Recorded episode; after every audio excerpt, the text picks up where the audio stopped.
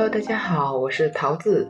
嗯，如大家所见，今天可能是一期比较不一样的，只有我一个人的付费播客。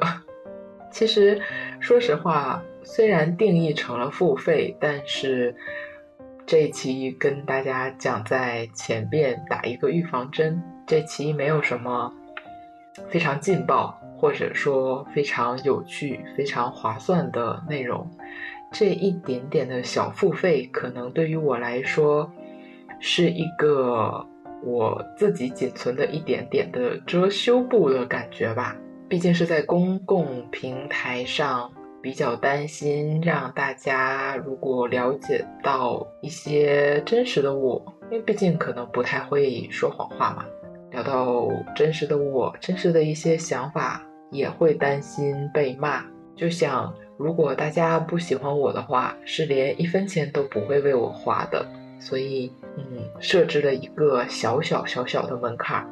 我知道这样可能会带来播放量的一个骤降，但是还是想尝试一下，以这样新的方式跟大家沟通。这次为什么是单口呢？主要是最近不管是我还好，还是面姐。也好，还是我其他的，包括像连连我们的这样的朋友，大家的工作和生活各自都还挺忙的，凑在一起的时间确实不太多，而且大家经常出差，都是长差的那种。疫情结束之后，确实出门的时间比以前多了很多。以前可能一年，可能这三年我们都没有怎么出去过，但是今年一开年。我们就开始各自天南海北的跑，而且都跑了很长时间，所以这一期的话，可能就真的没有搭档了。没有搭档，说实话我还挺不习惯的。我现在跟大家形容一下我面前的场景：一个麦克风，一个电脑，还有一瓶 Real 清爽白桃味儿。这个不是广告啊，就是我担心我自己紧张。而且我这期播客是，嗯，下班回来，已经现在是二十三号的晚上十点五十八，刚刚加班回来，坐在这里，完全都没有打稿，甚至都没有打副稿的完成，想挑战一下自己的边界吧。其实我还算是一个挺喜欢挑战的人。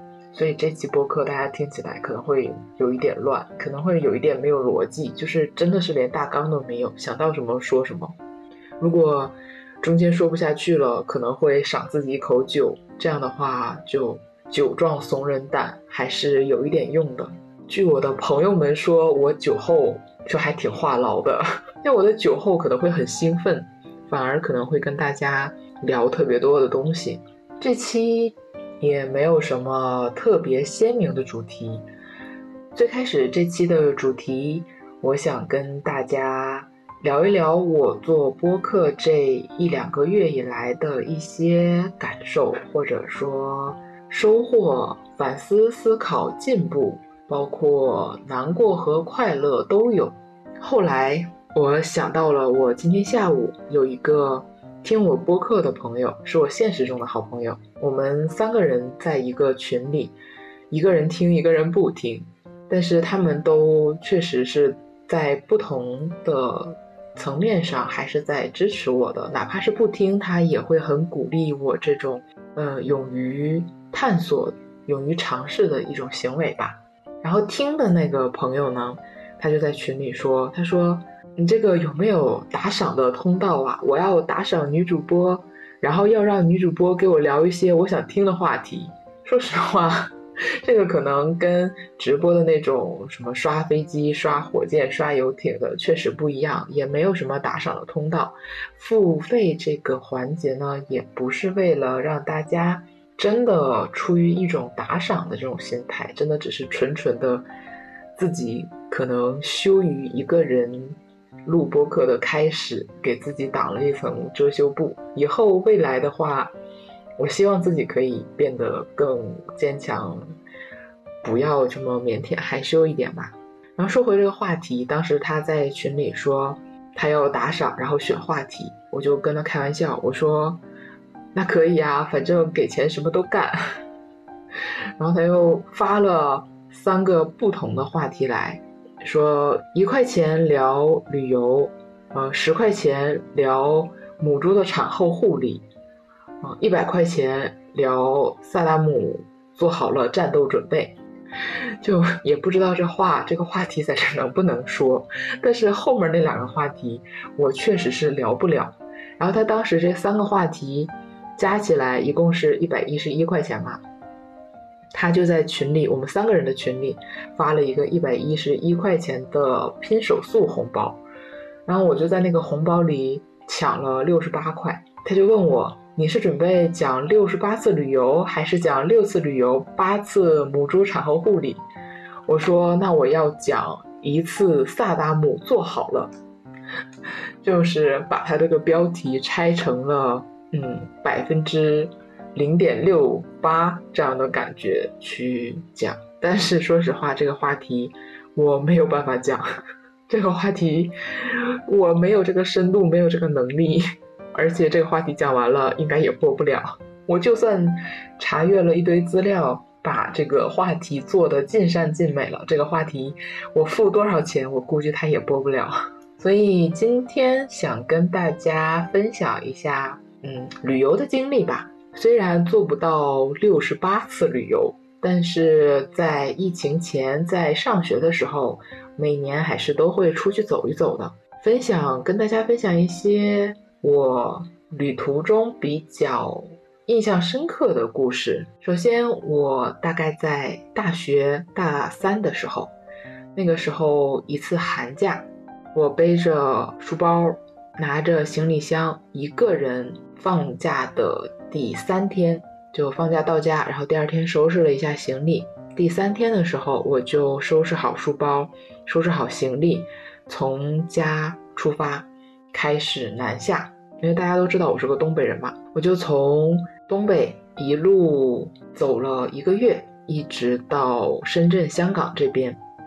一个月的时间，我都是自己一个人拎着包在外边玩。有好多朋友其实有问过我，自己一个人玩会不会很无聊啊、很害怕呀？这种，其实说实话，有一点点害怕是真的。有一次。我正好走到了杭州，其实杭州是一个现代大都市嘛，但是当时我是自己。订的攻略，自己订的票，自己订的住宿、酒店，这些七七八八都是自己订的。整个路程的行程规划也都是自己定的。然后那个时候就想出来，尽可能的多体验、多尝试一些我自己没有过的经历。所以整个那一条的路上，我当时所有我自己能想到的旅行方式、交通工具，还有住宿环境，我都订了个遍。就我订过那种青年旅馆，然后订过那种呃那种小隔间的那种，就可能几十块钱可以睡一晚上，把帘儿一拉，你就在里边睡一觉就好的那种。然后订过那种住过别人家的阁楼，楼顶就站起来就站不直的那一种。然后还住过那种短租房。然后住过咱们这种最普通的旅馆、酒店，住过快捷，住过好一点的。就当时想把想说自己在外面玩，想把这个世界能体验的多体验一点。然后当时，嗯，在杭州，因为我是一个路痴，在我出行的时候，印象里像火车站是基本上就是在市中心左右的位置，因为像我大学那个时候可能。还没有修很多的那种新站，它只通高铁和动车的那一种，我就觉得说火车站可能就是在市中心的地方。我当时就定在了杭州的一个火车站附近的一个短租房，一个小区里的短租房。嗯，没有什么太多的实地考察。到了之后发现，那个小区确实是一个正常小区，但是那个小区周围全部都是在建的工地。我在从地铁往短租房走的路上，其实看到了很多工人。我不是说工人不好，但是当时，可能确实是有一些眼神，外加我自己一个人出门，本身警惕心就很强。当时有一些眼神确实是让我有一些不舒服，所以当时那一整晚我都觉得有一点害怕。那个短租房，我一个人住的话还挺大的，它是那种两室一厅，然后有厨有卫的那一种，所以一个人住，我住在这屋就担心那屋会不会有一点什么问题。整个那一晚上，其实提心吊胆的，没有睡好，基本上那一宿都没有睡，而且那一宿整晚都开着灯。本来我是订了两三天吧，当时计划在杭州住好几天要玩。那天晚上我就给那个房东打电话，我说我可不可以提前退你这个房？因为当时上学也没有什么收入，也会想问着他能不能把我提前退房，能不能把后面的房租退给我，就跟他沟通商量嘛。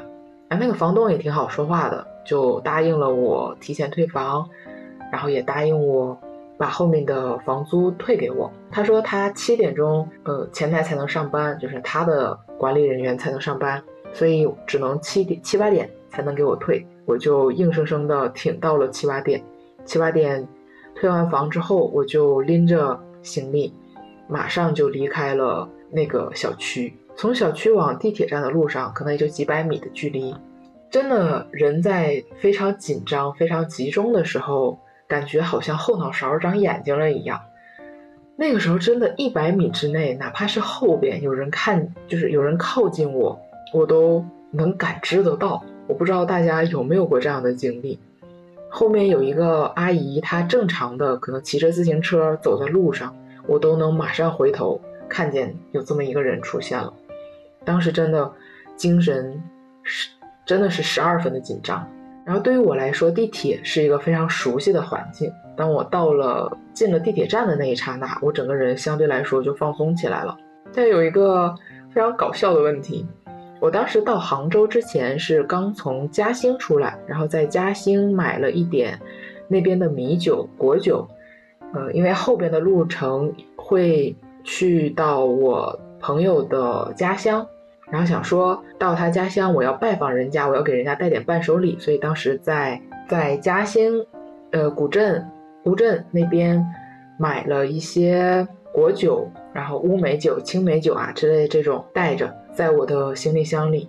然后但是在过地铁安检的时候，那个安检的叔叔就把我扣下了，他说你这个箱子里边有酒，我们不能让你上地铁，因为酒精确实是。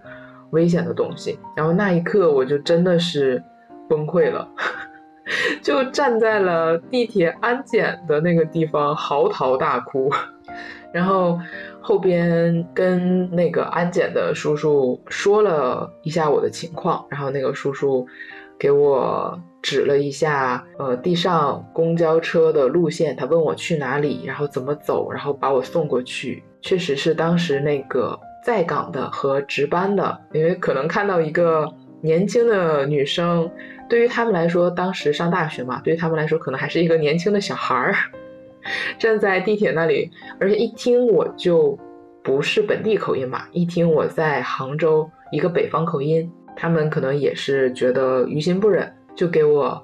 送上去，然后告诉我怎么坐车去哪条路，怎么怎么走，确实是得到了一些好心人的帮助。然后后来我在那个 公共交通上，就真的是哭的心怀感激的，哭的鼻涕一把泪一把。我真的觉得世界上这样素不相识的帮助我的人，真的非常的让我感激和感动。然后那天我就换了一个嗯连锁的快捷酒店。也在市中心。后来前一天晚上在担惊受怕中现找的嘛，然后第二天早上就就过去了。那一天其实说实话我都没怎么出去玩儿，就一天都在平复我自己的心情。后来那天的心情是去看了那一天晚上的音乐喷泉。我觉得水这个东西可能对于人来说。可能你生下来之前就浸泡在妈妈的肚子里，对水可能还是有一些不同的感觉、情怀，大概是吧。反正我看到那个音乐喷泉的时候，我就觉得，我觉得我一下就平静了不少，就是那个躁动的、害怕的心情一下就缓和了不少。然后第二天我就接着去玩儿，然后但是第二天像我订了一些宋城的。门票，他晚上不是有演出嘛？回来也很晚，我还是很警惕的，就是那种一步三回头啊，感觉给自己还是多少留下了一些阴影。其实，在后边的行程里已经没有那么怕了，但是杭州这个城市，其实对我来说，确实是一个既温暖又有一点害怕的存在，也是一个非常复杂的感情吧。是我在当时路上的一些小插曲，然后整个这一趟旅程下来，我一个人拎着包在外面走了一个多月，是年三十晚上八点钟落地的家里那边，然后家里。到机场接我去回家吃饺子，就整个一个月都在外面走。其实一个人啊，我倒是挺享受一个人在外边旅行的过程，包括到现在我也会一个人出去玩。嗯，有朋友陪伴也，有有朋友陪伴的快乐。但自己玩的话，也是真的很自由。就你一个人可以决定你今天要不要出去玩。可以决定你今天是睡到几点再出去，可以决定我今天到底是想吃甜的、想吃辣的、想吃这家还是想吃那家。一个人的话，相对来说确实是比较自由了。嗯，说句自私一点的话，确实就是不用考虑其他人的感受，所以这一点上很爽。对我来说就是很爽，所以到现在我还是会一个人出门旅游，出门去转转，一个人出门去逛一逛。没有觉得特别的孤单，或者说不能自己一个人生活这样吧。当然，这个跟每个人的性格不一样。两个人当然好啊，两个人，说实话，我出门的时候最羡慕的就是两个人可以多吃很多东西。就旅游对于我来说很重要的一个 point 就是我可以到各地去品尝咱们中国各地的文化和美食。就美食对我来说真的是一个非常非常非常重要的东西，但是自己一个人的话，确实是吃不了那么多样。就比如说我当时是后来自己有一次去成都，真的很好吃，我又很喜欢吃辣，但是自己去吃火锅，呃，我自己去吃了那种串串，呃，热锅串串和冷锅串串我都去吃了，但是那种火锅，我不是怕那种孤单，而是我自己一个人真的。吃不了那么多份儿，吃不了那么多样。自己出去一个人玩，如果剩太多的话，太浪费的话又很难过。然后吃的样少呢，也很难过。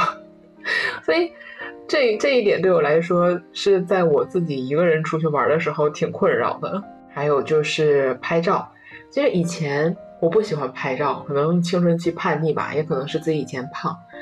我以前就觉得拍照怎么拍都不好看。所以出去旅行的时候，嗯，也是自己一个人出去玩的时候，拍照拍的就少。到现在的话，我反而，嗯，哪怕觉得自己依然还是不好看，自己依然还是那个样子，但我觉得整个人生的旅程还是要用照片来多多记录的，因为人真的会忘啊，上了年纪之后就是会忘。现在有很多事情，我上一秒还记得，下一秒就不记得了。嗯，包括我路上的这些见闻，我觉得也是值得我未来回味的，未来去记住的。嗯，还有一个想跟大家分享一点的，应该不算旅行，可能算一个小挑战的经历吧。当时我出发的时候，确实是把它当做旅行去的，就是我当时经。朋友介绍，朋友去参加后回来介绍给我们一个名为“玄奘之路”的徒步活动，从甘肃的阿育王寺往新疆那个方向走，一共是四天，走一百一十二公里。当然，这个是计划一百一十二公里，你路上不可能走的那么直，所以基本上每个人都要走一百二三十公里。嗯，去之前。我真的信心满满，我觉得我年纪轻轻，身体力壮，每次周末的时候，一天逛街，从早上八点逛到晚上十点，就不累不喘，甚至是把我的朋友们全都逛趴下了，都求着我说我们不要再逛了。这样的一个体能存在，就对自己非常自信。我就觉得不就是徒步四天嘛，小 case。太简单了，我要去挑战一下，尝试一下，我就去了。去了之后发现跟自己想象的确实完全不一样。我去之前，其实我爸妈还挺担心我的，他们觉得这是一个极限活动，有一些人身安全问题。我当时就觉得，不就走走路吗？怎么会有一些人身安全问题？去了之后，我发现，如果大家的身体素质和心理素质都没有做好准备的话，不要轻易去尝试。整个徒步的那个环境跟我们逛街的那个平坦的商场的瓷砖是完全不一样的。它真的就是各种大自然的戈壁滩，有一些凹凸不平的路，一些大小不同的石子，特别硌脚。还有像盐碱地这种，又难走又硬又刺脚又刺腿，还容易崴脚。还有一些雅丹地貌、丘陵之类的，就整个的自然环境和你想象中的是完全不一样的，而且又干又热。我去的时候已经是九月份了，属于白天很热，晚上很冷，昼夜温差比较大的时候。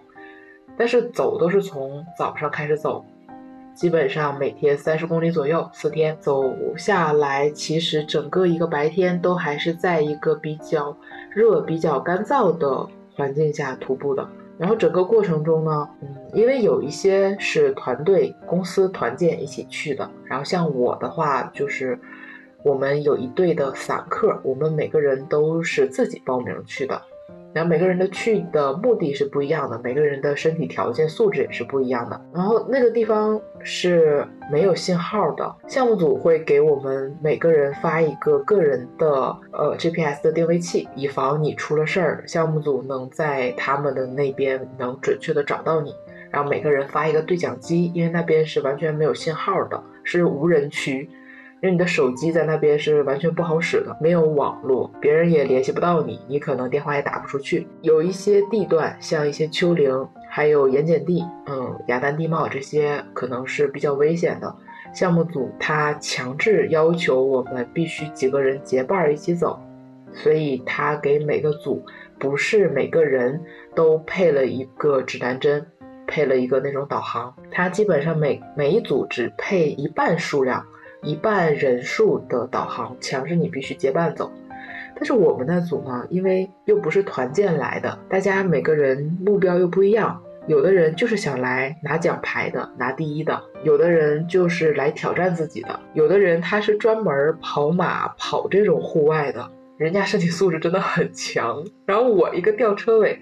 每天都走在大部队的后边，真的，我也不能要求别人等我，非得带着我这么一个拖油瓶。所以整个那四天的时间，大部分的时间我都是自己自己在那个荒无人烟的大漠上走，克服着身体的不适。我整个四天下来，两个脚走了十二个泡，十二个水泡。每天晚上到帐篷里都要去找那个队医去给我跳，然后身体又疼痛。然后精神又很崩溃，像走到一些地方，你会发现一抬头，本来我是没有 GPS 的，跟队友走散了嘛。我本来前面还能看到前面的人，我就一直追着他们的路走就可以了。结果想走到丘陵的时候，我就明明看前面还有人，我一抬头发现没有人了，就突然间在那个荒茫的大漠中，你就完全丧失了方向，不知道往哪儿走。人家越下了那个山头，就真的看不到人了。就那一瞬间是很恐慌的，真的感受到了我要死在这儿的这种感觉。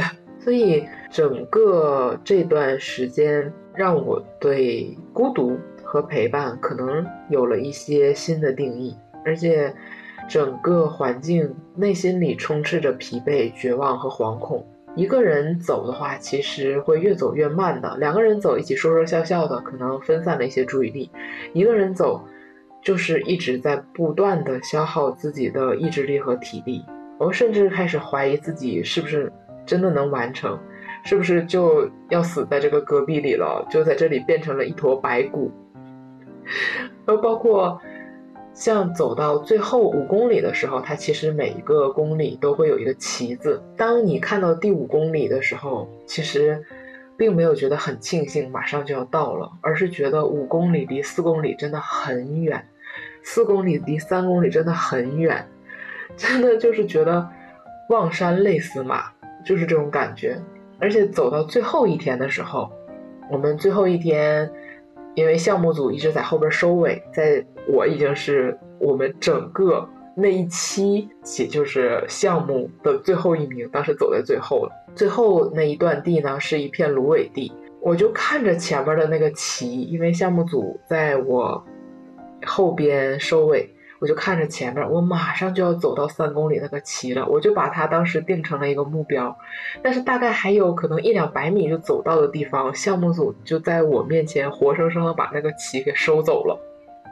我当时那一刻就真的很崩溃，我就觉得，哇，真的是整个人生都没有期盼了，没有目标了。我好不容易马上要够到我的期盼了，可以开始下一段我的心理建设，一个新的旅程了。然后被别人活生生的夺走了，我就看蹲在那里哇哇哭。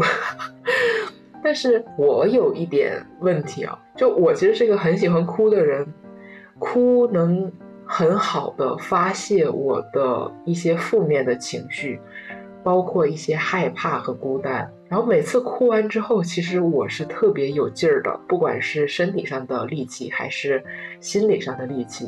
所以我每次哭完之后，都会站起来，飞速的开始重振旗鼓往前走，就只是单纯的宣泄情绪，而不是真正的放弃自己。我是属于这样的一个性格，就是哭带给我的一个作用吧。因为其实很多人他觉得我很爱哭，怎么说着说着你就哭了，眼窝又特别浅，然后还有一些泪失禁的那种感觉。有很多人还会怕你哭，但是哭对我来说，它就是一个非常好的宣泄的情绪的方式。宣泄完了，该怎么样就怎么样。然后整个这一趟旅程下来，因为以前我也是一个，嗯，不能说以前吧，现在我现在也是一个很 好强的性格。但整个旅程下来，当时我去的时候是信心满满去的嘛，我觉得我能行。但是在过程中被自己打击，被环境打击，被别人打击，我们。那组散客啊，整个这个团队一百多个人的团队里，我们那组散客第一名也出在我们那一组，最后一名也出出在我们那一组，就是我。所以你能感觉到这个人和人的差距是有多大哦？就被各方面整个的实力碾压，就是就是怀疑人生。但是我到最后的时候，我真的觉得我作为最后一名真的是不丢人。那一天我们最后一天结束的时间是中午一点。呃，一点收尾。如果你还没有到的话，那个车会把你拉过去，就强制收尾。但是我就是恰好赶在十二点多的时候，马上就要走到了。我前面那一百多个其实都是素不相识的人，但是可能在这三天里，大家回营地可能会路上聊一聊，营地里聊一聊之类的。而且我这个因为中间走得慢，还跟。别人的团队一起搭伙走了很久，那大家都还挺认识我的。最后到的时候，大家都知道有我这么，因为我们中间有个篝火晚会，呃，我还特意的感谢了一下中间把我捞着一起走的一个公司的一个团队。当时整个那个丘陵那个地方，他都是他们带我走的，包括我不想拖人家后腿，我想。骗他们说，我说，嗯，我不跟你们走了。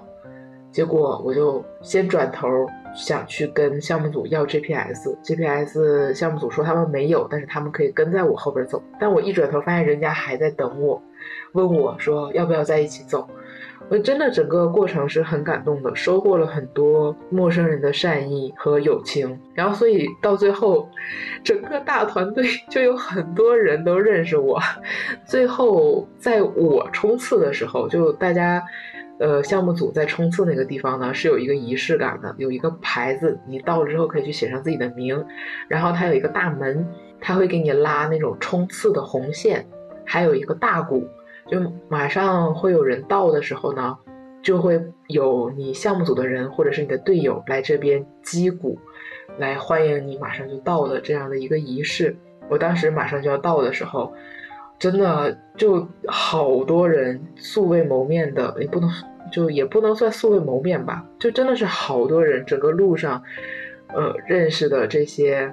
很熟一点的，或者是完全不熟的，大家只是知道我的，或者是觉得，就大家可能会觉得我很不容易，就一个体能素质又差，然后我在我们队里当时又是最小，然后身体上确实是也有一些疼痛，然后你能坚持下来，大家也会觉得很敬佩你，敬佩你的这种意志力，敬佩你的这种勇气吧。所以大家都还挺喜欢、挺尊重我的。冲刺的时候，很多人来接我，来抱我。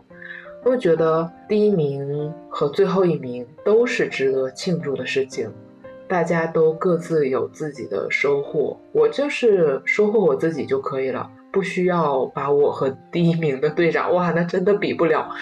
我们队长真的太强了。我们队长前两天我还看他在我们群里说，他刚跑完哪哪哪的马拉松，就全程跑，而且我们队长应该都已经有六十多岁了，就身体倍儿棒。我真的觉得我就把我扔出去，绝对两天就死了。但我队长。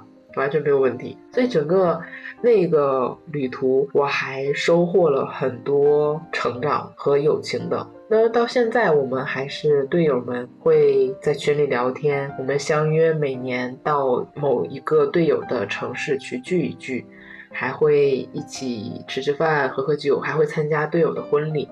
但是这两年确实是被口罩有一些耽误了，我们已经好几年没有聚在一起了。不过我觉得今年应该是可以的。还是挺期待今年跟大家的相聚的。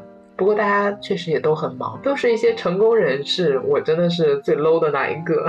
反正今天说到这里啊，我其实我都不知道我自己说了些什么，感觉也说了很多驴唇不对马嘴的。希望能对得起我朋友的那六十八块钱吧，反正我是不会还给他的，行吧？那今天就到这里啦，希望我的。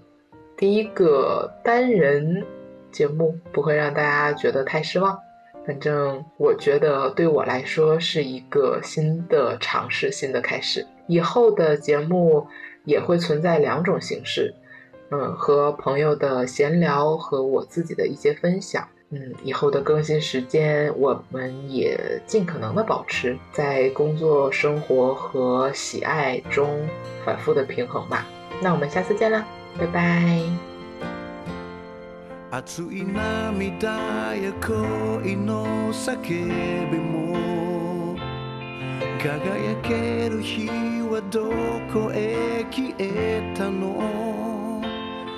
明日もあてなき道をさまようならこれ以上元には戻れない。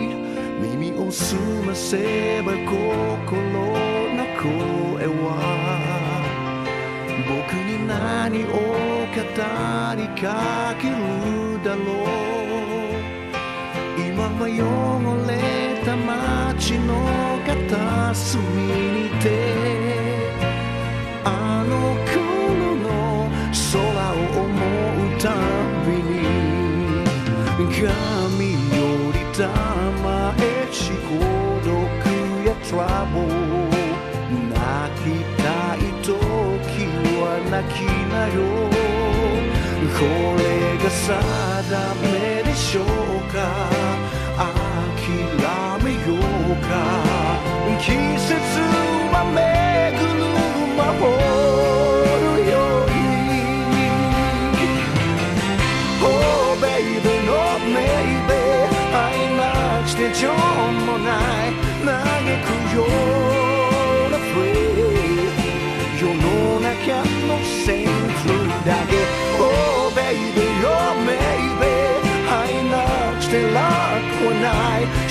tal sei.